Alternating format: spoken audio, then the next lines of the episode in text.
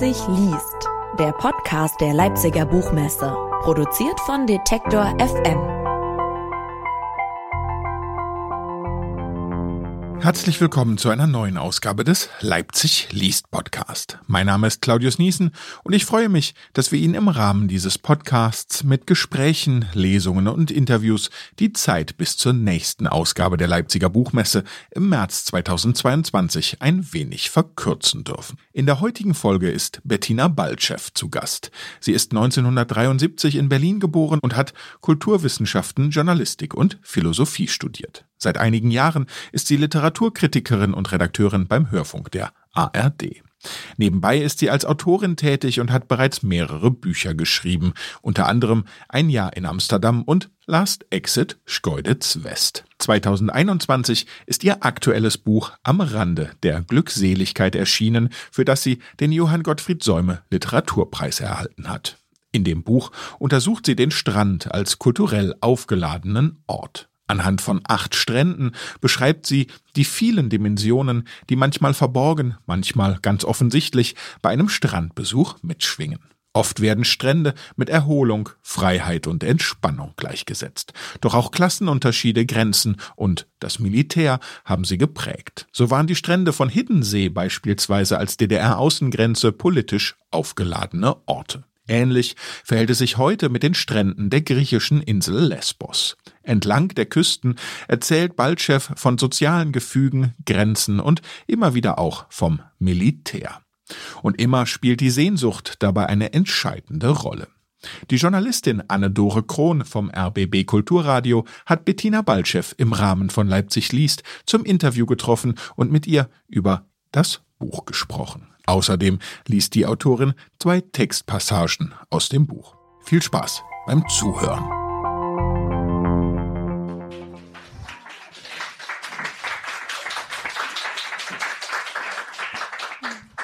Ja, herzlich willkommen. Schönen guten Abend.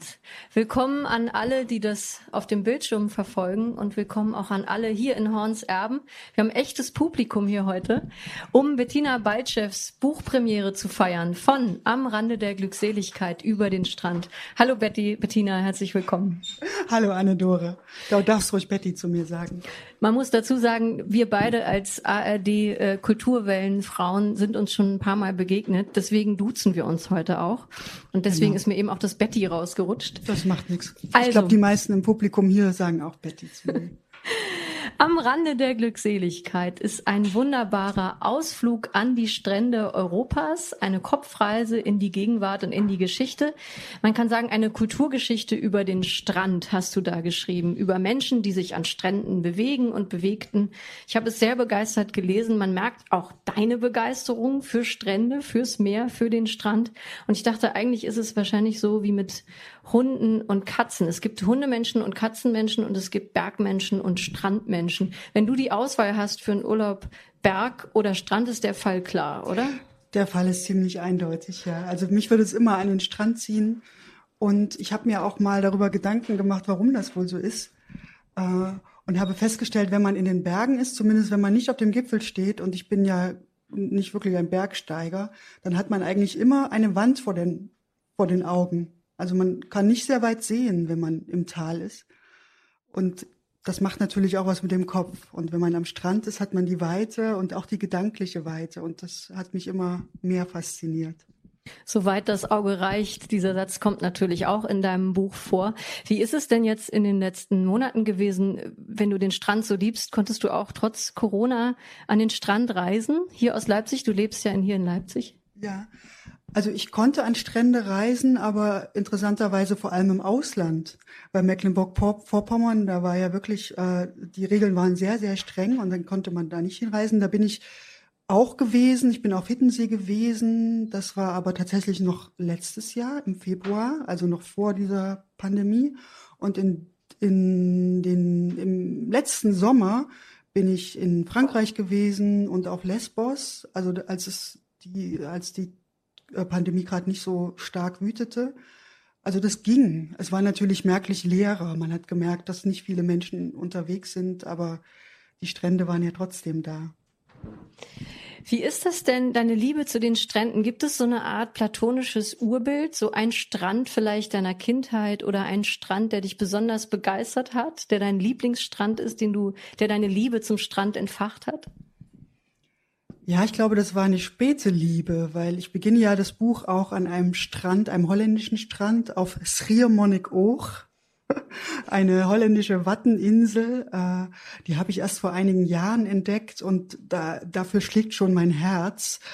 Hm, wenn du nach äh, der Jugend fragst, ich bin in der DDR aufgewachsen, da gab es eigentlich für mich nur einen Strand und das war der Ostseestrand. Da bin ich hingefahren und bin auch sehr gern hingefahren, aber es war noch nicht so die Leidenschaft entfacht. Ich bin dann eher gedanklich an Strände gereist. Also ich äh, erzähle auch in dem Buch von äh, Bonjour Tristesse von François Sagan. Mit ihr bin ich ans Mittelmeer gereist und mit äh, Thomas Mann bin ich in die Lübe Lübecker Bucht nach äh, Travemünde gereist. Das waren natürlich Strände, die damals für mich eigentlich unerreichbar waren, aber trotzdem kann man ja in Gedanken auch reisen. Wie war das für dich, wenn du in Erfurt so strandfern aufgewachsen bist und dann diese Bücher gelesen hast von der Mittelmeerküste ähm, oder von der Nordsee, die unerreichbar war? Hast du damals manchmal gedacht, da würde ich gerne hinfahren? Hoffentlich kann ich da irgendwann mal hinreisen? Ja, das habe ich immer gedacht. Also ich habe zwar nicht gewusst, wie ich da jemals hinkommen soll. Man hatte dann so Strategien. Also ich weiß noch, dass meine Mutter gern gehabt hätte, dass ich Auslandskorrespondentin werde oder dass ich ähm, ja irgendwas mit mit mit Sprachen studiere, damit, damit ich vielleicht eine kleine Chance habe, dann doch mal äh, ins Ausland zu kommen. Und ja, die Mauer ist gefallen, da war ich 16. Das war zum Glück dann noch früh genug, um die Chance dann doch zu ergreifen, später auch an die südlichen Strände zu reisen. In diesem Buch am Rande der Glückseligkeit, Bettina, dafür hast du acht Strände in Europa ausgewählt, an denen entlang du die Kulturgeschichte von europäischen Stränden erzählst. Unter anderem Brighton, Hiddensee, Lesbos, Ischia. Das sind alles Strände am Meer, das sind alles Grenzen von Europa. Wie bist du denn zu dieser Auswahl gekommen? Weil das stelle ich mir ungeheuer schwer vor, wenn man sagt, ich erzähle Europa von den Rändern her. Wie kommt man dann auf diese Auswahl von diesen acht Stränden? Ja, das war ein bisschen intuitiv. Also ich wollte ja gern, wie du schon gesagt hast, eine Art Kulturgeschichte schreiben und habe mir dann Orte gesucht, wo wortwörtlich Geschichte geschrieben wurde. Und äh, ich beginne in Holland, in Scheveningen, weil dort die Menschen schon sehr früh an den Strand gekommen sind, also sozusagen ohne dass sie Fischer waren oder dass sie dort arbeiten mussten.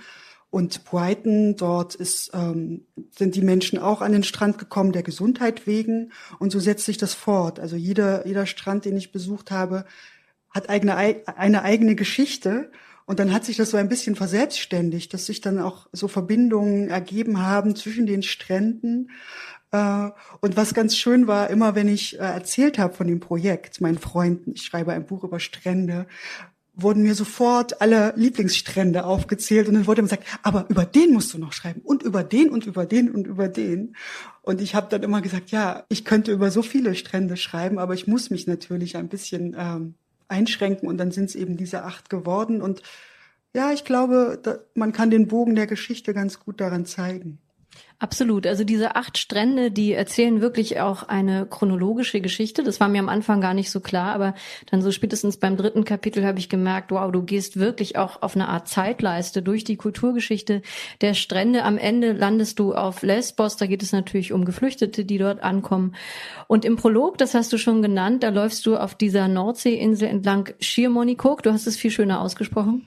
Ja, das SCH, das äh, ist immer schwierig für Deutsche auszusprechen, wenn es ein holländisches Wort ist. Also die trennen quasi das S von dem Ch. Und wenn man das weiß, dann Schiermonik auch.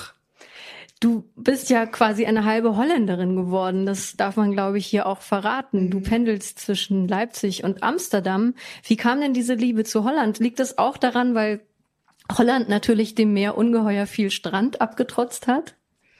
Ja, das war eigentlich so ein bisschen ein bio biografischer Zufall. Also die Mauer war gefallen und ich bin in die Lage gekommen, dass ich ein Austauschjahr machen konnte. Und es war nicht ganz klar, wo, aber am Ende ist es Holland geworden. Und rückblickend ist das natürlich bemerkenswert, dass es dann doch ein ein Land war mit sehr, sehr viel Stränden. Aber am Anfang war es Zufall und dann äh, bin ich immer wieder hingereist und mittlerweile habe ich mich auch dort verliebt. Also äh, man, ich habe immer einen Grund, nach Holland zu fahren. Das ist lustig, weil im Prolog sagst du, ähm, welche Erwartungen und welche Sehnsüchte du hast. Du willst einmal wie Toni aus den Buddenbrooks und wie Cécile aus François Sagan ans Meer reisen. Du willst einfachen oder keinen Gedanken nachhängen und du möchtest der Liebe begegnen. Wenn ich mir das so anhöre, was du gerade gesagt hast, dann könnte man sagen, Mission accomplished, oder? Total. Mission accomplished, ja. Alles hat äh, seinen Weg gefunden und alles ist an seinen richtigen Ort gefallen. Das erste Kapitel beginnt in Scheveningen und ich kann das natürlich nicht so gut aussprechen wie du. Sag nochmal, wie sagt man das in, auf Holländisch? Scheveningen. Und ich habe bei der Vorbereitung gefunden, dass dieses Wort ein Schibolet ist. Also durch die Aussprache dieses Wortes wurde zum Teil historisch überprüft, ob äh, es sich um Holländer oder um Franzosen handelt. Wie, wie war die Geschichte dazu? Also ich kenne die Geschichte so, dass es, äh, äh die Niederlande, die waren ja seit 1940 von den, von den Nazis besetzt, fünf Jahre lang. Und dass die Niederländer sozusagen erkennen konnten, ob jemand ein Deutscher war. Also es gab natürlich auch Deutsche, die Holländisch sprachen, aber die wurden dann sozusagen aufgefordert, dieses Wort auszusprechen. Und dann hat jeder Holländer sofort gewusst, das ist kein echter Holländer, das ist ein Deutscher. Aber dir hört man das inzwischen nicht mehr an, obwohl das ja eine Zweitsprache ist für dich. Also ich habe tatsächlich damals 1990 in diesem Austauschjahr äh, das Holländische so gut gelernt, weil ich es auch übers Hören gelernt habe. Also ich habe nie Unterricht gehabt und das hilft sehr, weil man dann einfach nur alles nachspricht und das Schriftliche später kommt. Ich glaube, der Fehler ist, wenn man versucht, Holländisch über die Schrift zu lernen, weil dann bekommt man so diesen deutschen Akzent nicht mehr raus und dadurch, dass ich da in einer Familie gelebt habe, war das für mich ganz natürlich, das anzunehmen. Und am Ende, nach einem Jahr, wurde mir dann auch bescheinigt, ich hätte einen Amsterdamer Dialekt. Und als ich wieder in Deutschland war, Katja wird's wissen, die kennt mich schon seit dieser Zeit, äh, wurde mir bescheinigt, ich hätte, würde jetzt ein bisschen reden wie Rudi Carell. Das ist ja nicht das Schlechteste. Wir können ja mal reinspringen in das Buch, ähm, in dieses Kapitel über Schriveningen. Am Ende dieser Stunde wirst du das Wort aussprechen können. Wir arbeiten dran. Genau. Also ich erzähle die Geschichte tatsächlich chronologisch und sie beginnt im 17. Jahrhundert, kann man sagen, beziehungsweise auch noch, eigentlich noch etwas früher in Holland. Und Scheveningen ich weiß nicht, ob das bekannt ist, das ist ja der Stadtstrand von Den Haag. Den Haag äh, war ursprünglich ein Fischerdorf und ich benutze eigentlich diesen Ort, um ja einmal so ein bisschen in die in die Theorie einzutauchen, was ich denn da jetzt eigentlich will. Und das Kapitel beginnt mit einem Jungen in einer leuchtend blauen Badehose und den hat es tatsächlich gegeben. Also ich bin über diesen Strand gelaufen es gibt auch ein Beweisfoto von diesem kleinen Jungen. Ähm, und das war so ein Bild, was sich mir eingeprägt hat und was dann auch noch ja die Geschichte ein bisschen vorangetrieben hat. Ich kann das ja mal ein bisschen vorlesen. Genau. Ein Junge sitzt in leuchtend blauer Badehose am Strand. Selbstvergessen greift er in den Sand und lässt ihn auf den spitz zulaufenden Hügel vor sich rieseln. Es ist eine unscheinbare Geste, die man bei Menschen am Strand immer wieder sieht, ein Ausdruck wohliger Trägheit, wenn Hände nichts anderes zu tun haben, als sich zu Sanduhren zu formen.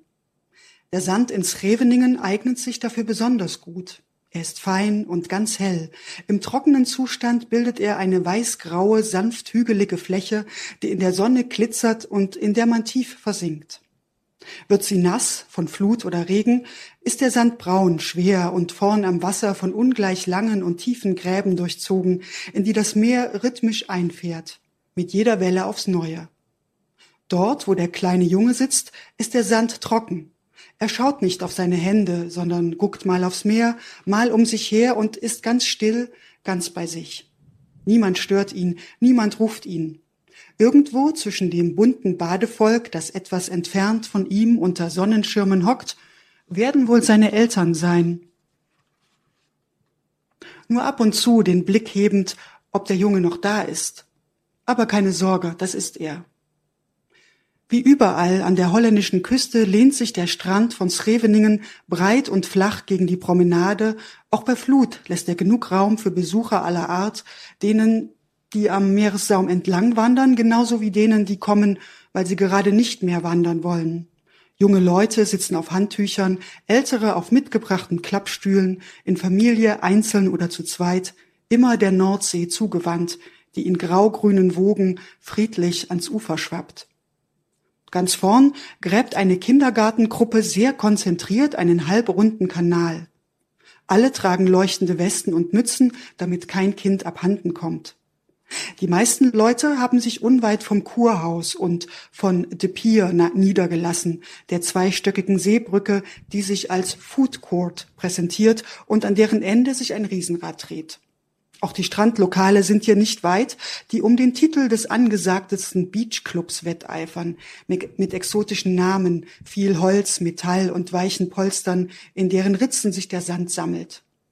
Die bunten Drinks, die hier serviert werden, funkeln in der Sonne. Es riecht nach Gras, Barbecue und Patat, holländischen Pommes. Den kleinen Jungen aber scheint das alles nicht zu interessieren. Sein Sandhügel wächst stetig und ich wüsste zu gern, was er gerade denkt.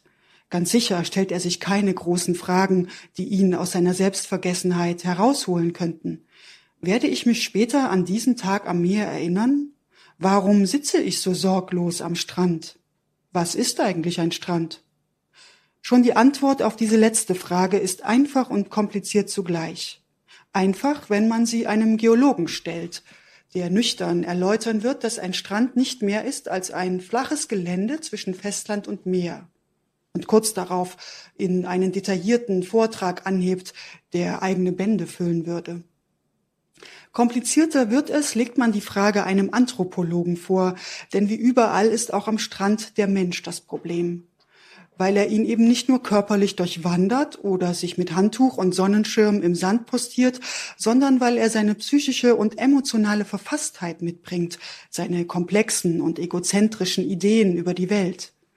Mit ihnen wird der Strand, wie der französische Kultursoziologe Jean Didier Aubin schreibt, zu einem privilegierten Ort, wo sich, wie er sagt, die Gesellschaft zur Schau stellt, mit ihren Riten und Symbolen, ihren festlichen Bräuchen und Konventionen, ihren Sehnsüchten und Normen, ihren Regeln und deren Überschreitungen, ihren Strategien der Koexistenz und den Codes des sich Niederlassens, ihrer Organisationslogik und schließlich ihres Gefühlsspektrums.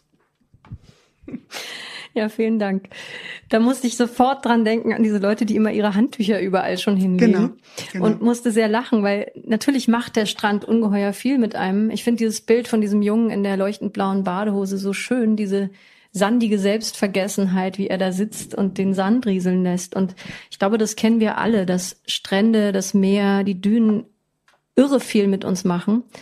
Und tatsächlich ist mir dann auch eingefallen, dass äh, einer meiner Bekannten eine Weile so eine Art Bewerbungstest äh, für Frauen, für die er sich interessiert hat, durchgeführt hat. Und zwar hat er diese Frauen mit zum Strand genommen oder in den Zoo, weil er nämlich wissen wollte, wie die sich da verhalten. Anscheinend bringt der Strand irgendwas sehr Persönliches, Emotionales in jedem von uns hervor. Woran, woran liegt das wohl?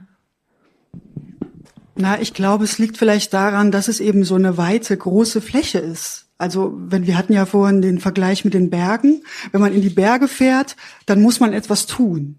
Man muss raufklettern im Zweifel, um eine gute Aussicht zu haben oder man, ja, man, es, es, man hat etwas zu tun. Und am Strand hat man im Zweifel ja nichts zu tun. Man hat diese leere Fläche und natürlich eine Projektionsfläche ist es sowieso. Und ähm, ja, und dadurch, dass auch noch der Blick so weit ist und so leer, und auch die Wetter immer mitspielen, kann man sich da so hineinbegeben, ja. Und ähm, es gibt natürlich die vollen Strände tatsächlich, wo die Leute ihre Badetücher auslegen und dann auch genau darauf achten, wie groß der Abstand zum anderen ist. Das ist eben das, was er auch schreibt, so ein privilegierter Ort, wo, ja, wo, wo sich die ganze Gesellschaft wiederfindet, aber eben auch wenig bekleidet und da ist ganz viel Raum für Fantasie und ja, das ist natürlich sehr reizvoll.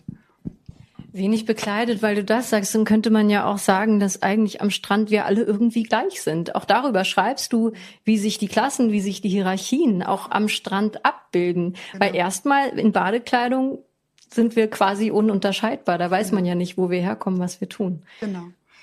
Ja, und anfangs war das tatsächlich, also die Leute, die zuerst an den Strand kamen, das waren die Bürger und der Adel, das waren die Menschen, die auch Zeit hatten und Freizeit, sich auch mit der Landschaft zu beschäftigen. Die Arbeiter in den Städten, die hatten alles andere zu tun, als äh, an den Strand zu fahren.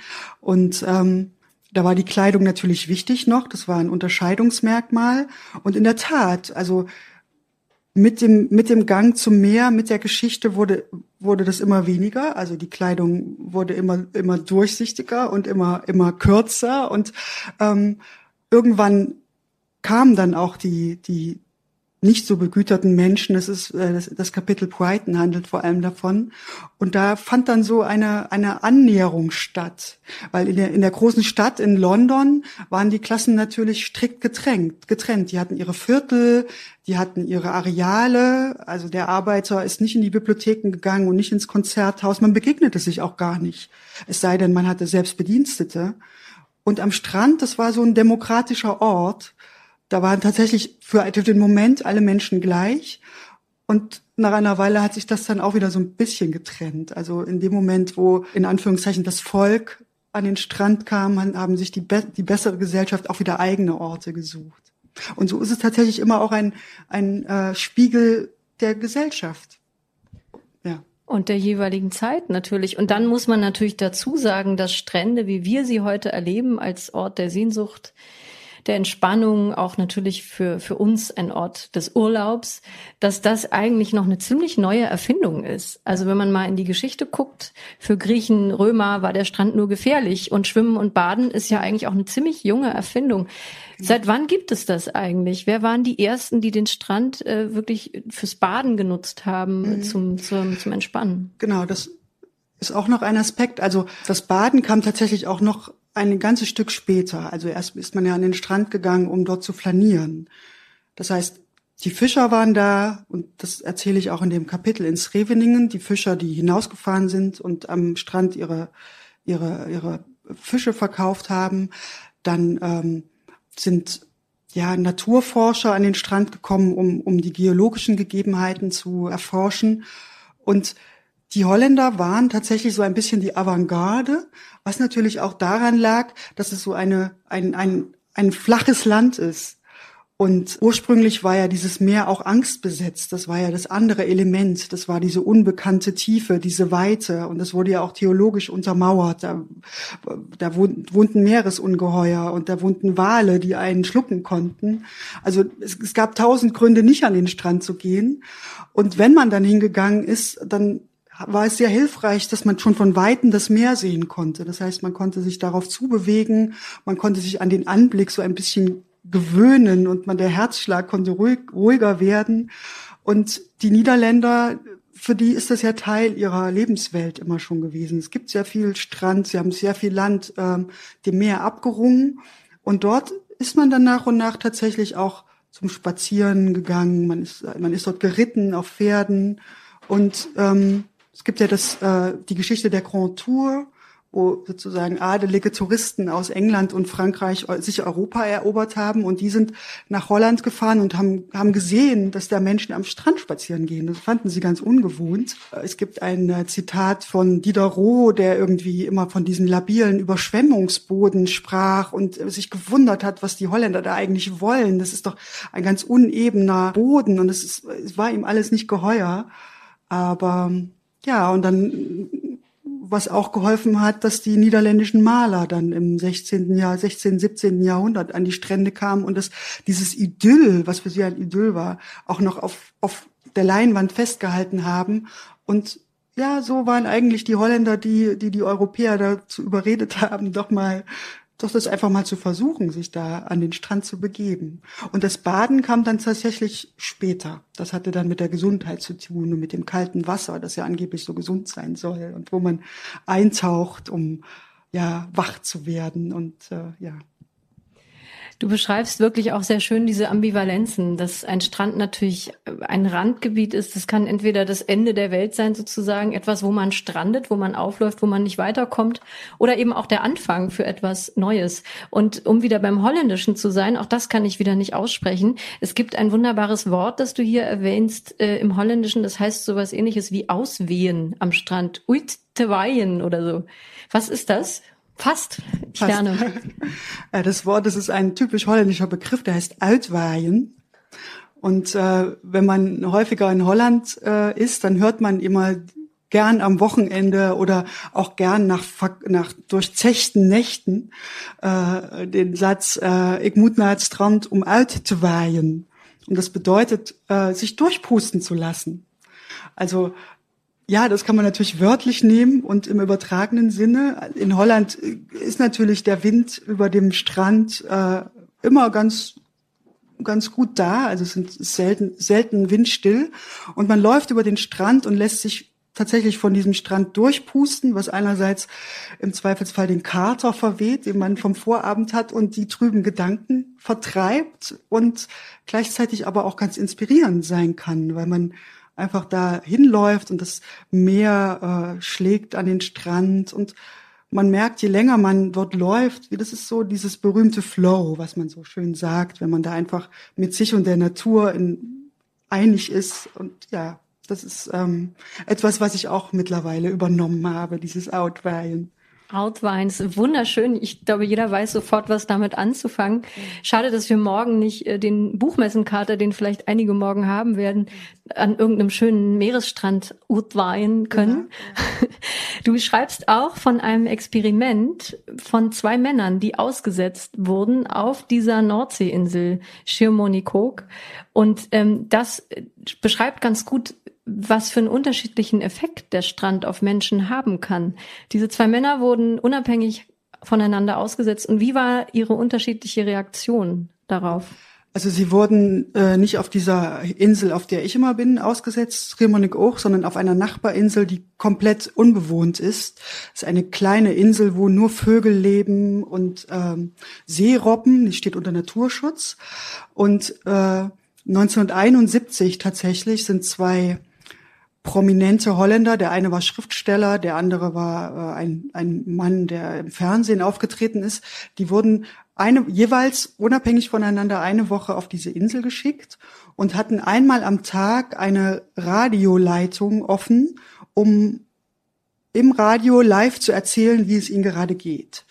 Und der eine von den beiden, der, der erste, der, ähm, der Entertainer, der war schon nach zwei Tagen fix und fertig, weil ihm jegliche zivilisatorische, ähm, zivilisatorische, wie soll man sagen, all, alles hat ihm gefehlt. Also er, er hat, er, er war völlig verzweifelt, dass da nichts war, was ihn quasi an die Menschheit erinnert hat.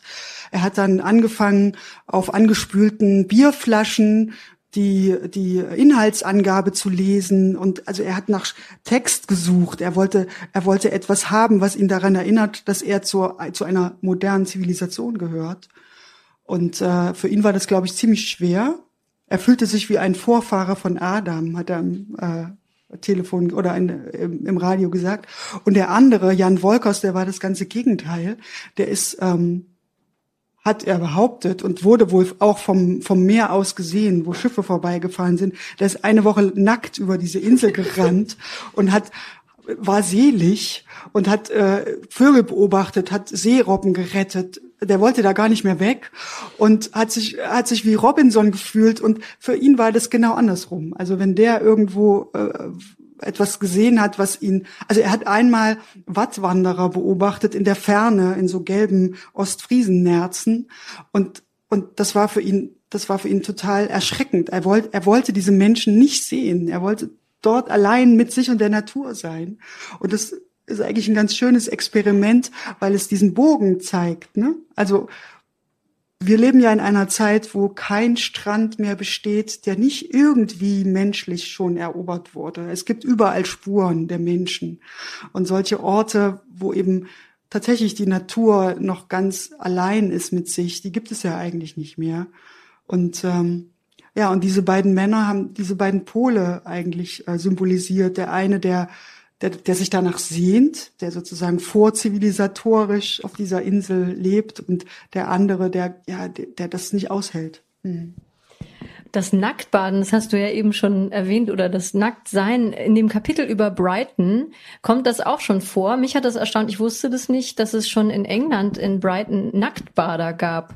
Wo kommt diese Freikörperkultur ursprünglich her? Konntest du das rausfinden? Also ich glaube, ich habe ich hab jetzt keine Quelle dazu gefunden, aber ich glaube, wenn Menschen unbeobachtet waren, sind sie immer nackt ins Egal Wasser wo. gesprungen. Das glaube ich schon. Der Unterschied liegt in der Tat, wenn wir jetzt zurückgehen ins 17., 18. Jahrhundert darin, ob man ein Mann war oder eine Frau. Also äh, es gibt eine Verfilmung von Sendeten, Sanditon, den letzten unveröffentlichten Roman von Jane Austen, der in einem so entstehenden Seebad spielt. Und da ist das ziemlich eindeutig gezeigt, während die Männer sozusagen schreiend nackt, wie sie sind, in die Fluten rennen äh, stehen die Frauen mit ihren langen Kleidern und ihren Korsetts und ihren hochgeschlossenen Blusen am Strand und äh, das war natürlich undenkbar, dass Frauen sich ausziehen und äh, da sofort ins Meer rennen. Also da haben wir uns über die Jahrhunderte auch schon ein bisschen angenähert. Thank God. Ja. Jedenfalls beschreibst du das auch in diesem Brighton-Kapitel, wie es diese Meereskarren gab oder ja, diese See Badekarren. Badekarren, genau. genau. In denen man sich umzog. Genau, also um sozusagen diesen Blicken auszuweichen oder ja, also die Frauen sollten ja dann auch ins die Chance haben, ins Meer zu gehen und da gab es dann diese sogenannten Badekarren oder Bathing Machines, heißt es auf Englisch. Ja, das muss man sich vorstellen, wie so, wie so, ja, so kleine hölzerne Campingwagen, die wurden von von Pferden auch ins Meer gezogen, beziehungsweise auch von starken Männern und Frauen. Und da hat dann die bessere Gesellschaft, konnte sich da hineinbegeben, angezogen von Kopf bis Fuß. Und dann wurde das, die Badekanne ins Meer gezogen. Und dann gab es vorne eine Tür mit einer kleinen Treppe. Und wenn man dann weit genug weg war von den Blicken am, an Land, konnte man sozusagen mal kurz in das Wasser eintauchen, weil bis zum Schwimmen, das hat natürlich auch noch ein bisschen gedauert.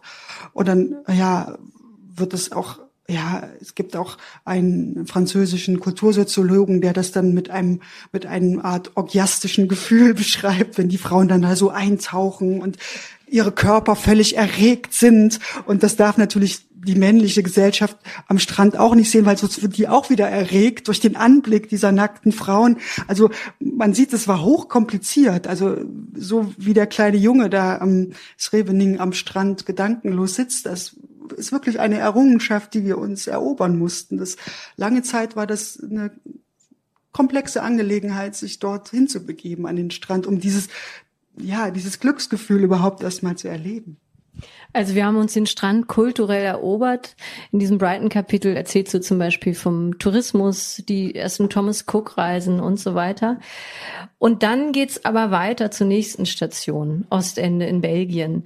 Und da verändert sich was, denn der Strand ist dann plötzlich nicht mehr klassenfrei. Das ist dann die Demokratie am Strand, von der du vorhin gesprochen hast, der demokratische Strand, das ist dann vorbei und du zitierst auch sogar Theodor Fontane, der sich sehr unschön geäußert hat über Juden am Strand und wie sie sich da ausbreiten und so weiter. Also der Antisemitismus, der aufziehende, spiegelt sich dann auch an den Stränden wieder. Genau.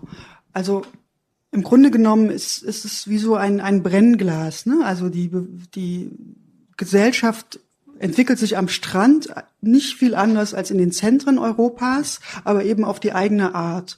Und Ostende habe ich mir ausgesucht als Kapitel, weil es auch eine, ein Exilort war für deutsche Schriftsteller in der, im Nationalsozialismus, die Deutschland verlassen mussten. Und ich schlage dann tatsächlich den Bogen zu den äh, deutschen Stränden an der Nord- und Ostsee, wo es den sogenannten Bäder-Antisemitismus gab, der schon, ja, sehr, sehr früh begonnen hat, also lange bevor die Nazis tatsächlich an die Macht gekommen sind. Und das lag auch wieder daran, dass diese diese Seebäder, die da in Deutschland entstanden sind, ja auch auf eine Art auch privilegierte Orte waren. Das heißt, da ist das Großbürgertum aus Berlin hingefahren, aus Hamburg und so weiter. Und da sind natürlich auch jüdische Familien hingefahren. Das heißt, die Menschen, die sich, die sich diesen Müßiggang leisten konnten und diese Sommerfrische, wie man damals sagte, die sind an den Strand gekommen und sind dort auch hingefahren, um zum Beispiel äh, Heiratskandidaten für ihre Söhne und Töchter zu finden, um Geschäfte anzubahnen. Und da war das dann eigentlich genauso wie in England mit der, mit der Upper Class und der Arbeiterklasse. Plötzlich begegnete man sich an diesem Strand, obwohl man sich in der Stadt nicht begegnet wäre. Und da wird dieser, da wird offensichtlich so ein, dieser Antisemitismus bereits so getriggert, würde man heute sagen. Ja, und äh, Theodor Fontane ist eben so ein Beispiel, der sich schon Ende des 19. Jahrhunderts wahnsinnig darüber aufregt, dass diese Juden, diese Dreckigen, sich da am Strand breit machen. Und wenn man das liest, da erschrickt man dann schon, ne? dass das so, ähm, ja, so früh schon solche Ausmaße angenommen hat am Strand. Ja, Theodor Fontane, glaube ich, wirklich ein Wendehals, hat sich mal so und mal so geäußert. Er hat dann später auch ganz positive Dinge über Juden gesagt. Also da konnte man sich nicht so sicher sein bei ihm. Auf jeden Fall sehr interessant, wie du hier beschreibst, wie sich die Politik in die Strände einschreibt. Ich glaube, einen kleinen Auszug können wir uns noch anhören, oder? Aus dem Hiddensee-Kapitel. Ja. Auf jeden Fall fand ich äh, hier in dem Kapitel spannend, dass eben nicht nur Lutz Seiler erwähnt wird, sondern auch der Hans Cibulka und auch Christoph Hein, der auch über Hiddensee geschrieben hat. Eine Erzählung namens Der Tango-Spieler. Ne? Ja, also da spielt ja diese, diese berühmte Gaststätte der Klausner eine Rolle, die ja auch bei Lutz Seiler vorkommt. Und äh, das ist eine Gaststätte, die es ja tatsächlich auch noch gibt, oben in, dem Hü in den Hügeln.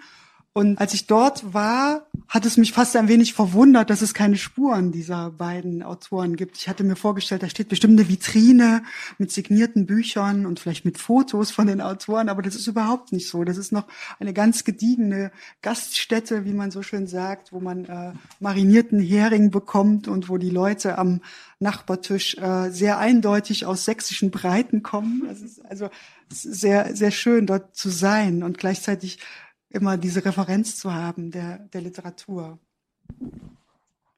Ja, und ich bin im Winter nach Hittensee gefahren, im Februar, weil man im Sommer auch nicht unbedingt immer ein Quartier bekommt. Und das Kapitel beginnt so, mit einem Vogel. Die weißen Federn des linken Flügels sind noch intakt, der rechte Flügel fehlt. Der Rumpf der Möwe aber liegt schon tief im grauen Sand. Ein nackter Knochen ragt heraus, da wo einmal Kopf und Schnabel waren. Noch ein paar Wochen und das Tier wird ganz zerfallen sein. Noch ein paar Tage und das Meer holt sich den Kadaver. Was wahrscheinlicher ist, denn die Ostsee, die gegen das westliche Ufer von Hiddensee schlägt, hat Kraft. Nicht so viel wie die Nordsee oder der Atlantik, aber genug, um den Strand, der hier nur ein paar Meter breit ist, aufzuräumen und neu zu sortieren. Gerade erst angekommen, laufe ich von Fitte, dem zentralen Inselort, Richtung Süden, dahin, wo es immer flacher wird und man in der Ferne schemenhaft nur das norddeutsche Festland liegen sieht. Der Sand, nass schwer und betongrau, bildet eine frostfeste Fläche.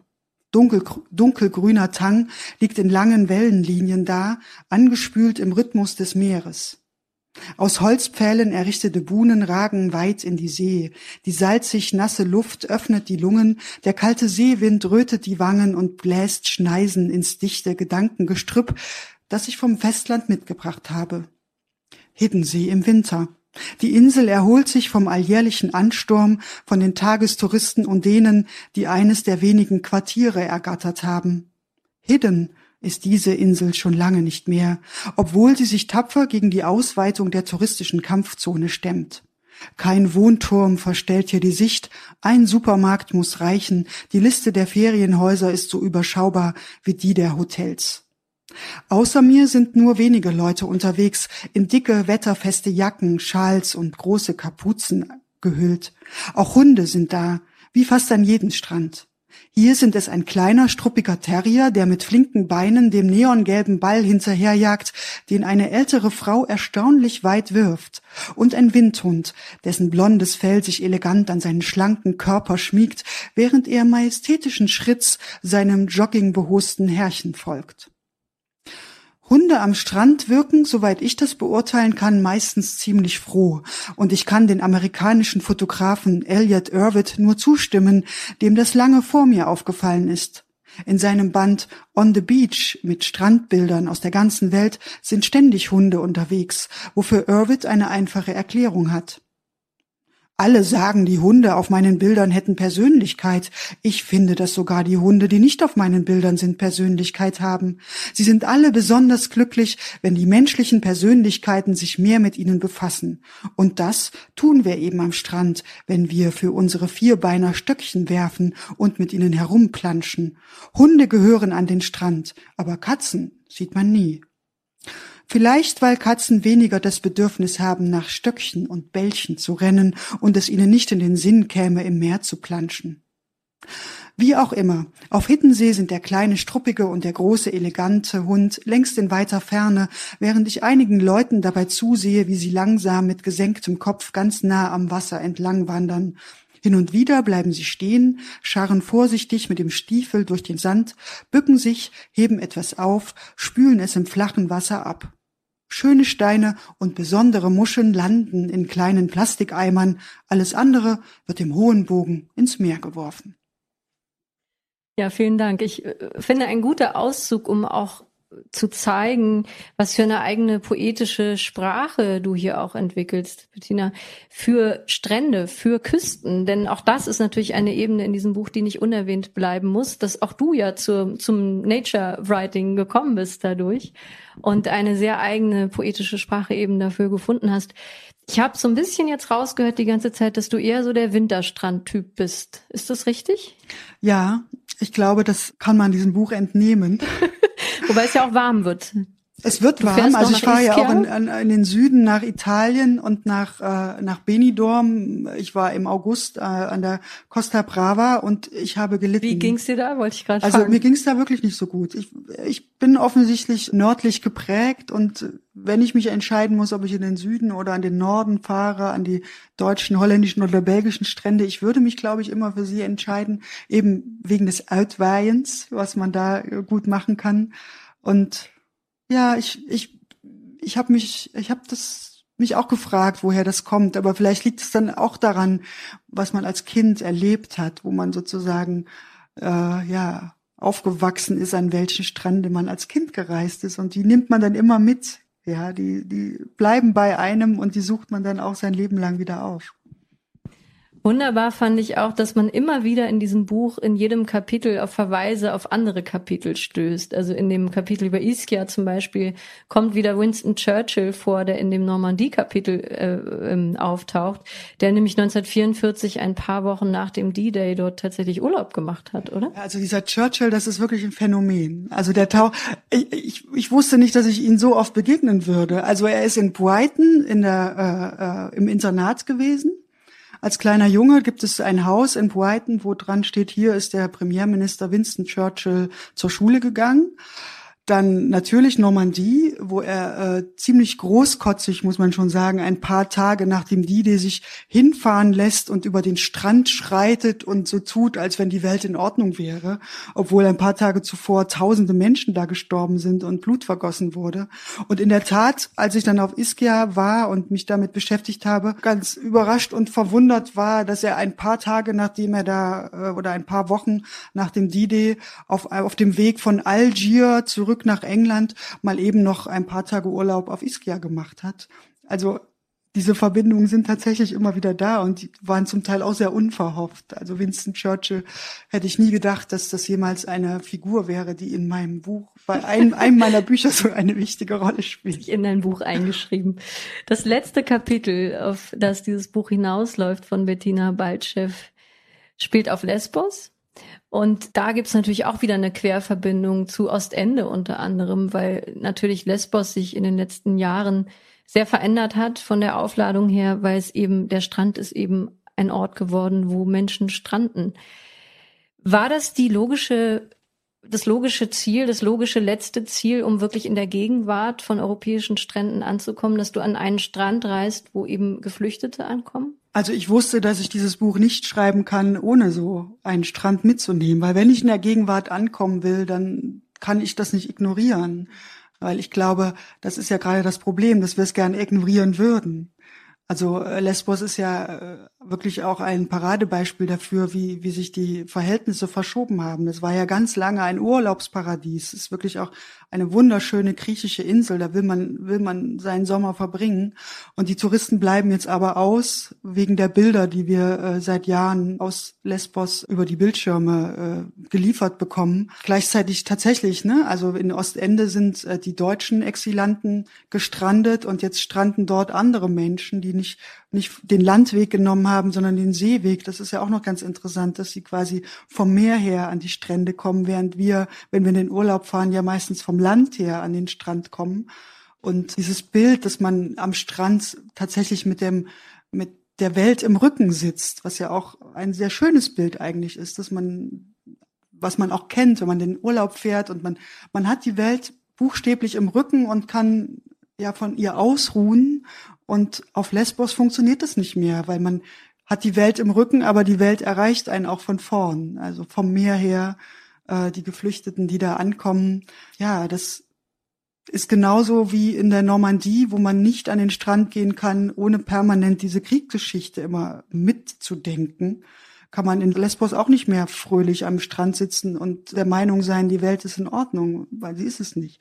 Und es ist natürlich ein Beispiel, wie sehr eben dieser Strand tatsächlich eben auch sowohl ein, ein Ort der Leichtigkeit und der Gedankenverlorenheit ist und gleichzeitig immer wieder einen auch die Wirklichkeit einholt und immer wieder ja aus den Zentren der Welt die Geschichte auch an den Strand gedrückt wird eigentlich. Ja, Bettina Baltschew mit am Rande der Glückseligkeit beginnt in Schreveningen, jetzt versuche ich es einmal noch. Das war schon gut, ja. Endet in Lesbos und erzählt wirklich die Kulturgeschichte Europas von den Rändern. Es geht um Literatur, um Kunst, um Gesellschaft, um Militär, es geht um soziale Klassen. Ein wunderbares Buch, du fängst da an zu erzählen, wo das Land aufhört. Vielen Dank, Bettina. Ich danke dir. Das war es an dieser Stelle schon wieder von uns. Alle Folgen von unserem Podcast finden Sie natürlich überall dort, wo es Podcasts gibt, zum Beispiel bei Google Podcasts oder bei Spotify. Dort finden Sie übrigens auch alle bisherigen Folgen zum Nachhören. Lassen Sie uns auch gern ein Abo oder ein Like da. Mein Name ist Claudius Niesen und ich sage vielen Dank fürs Zuhören und bis zum nächsten Mal. Wir hören uns.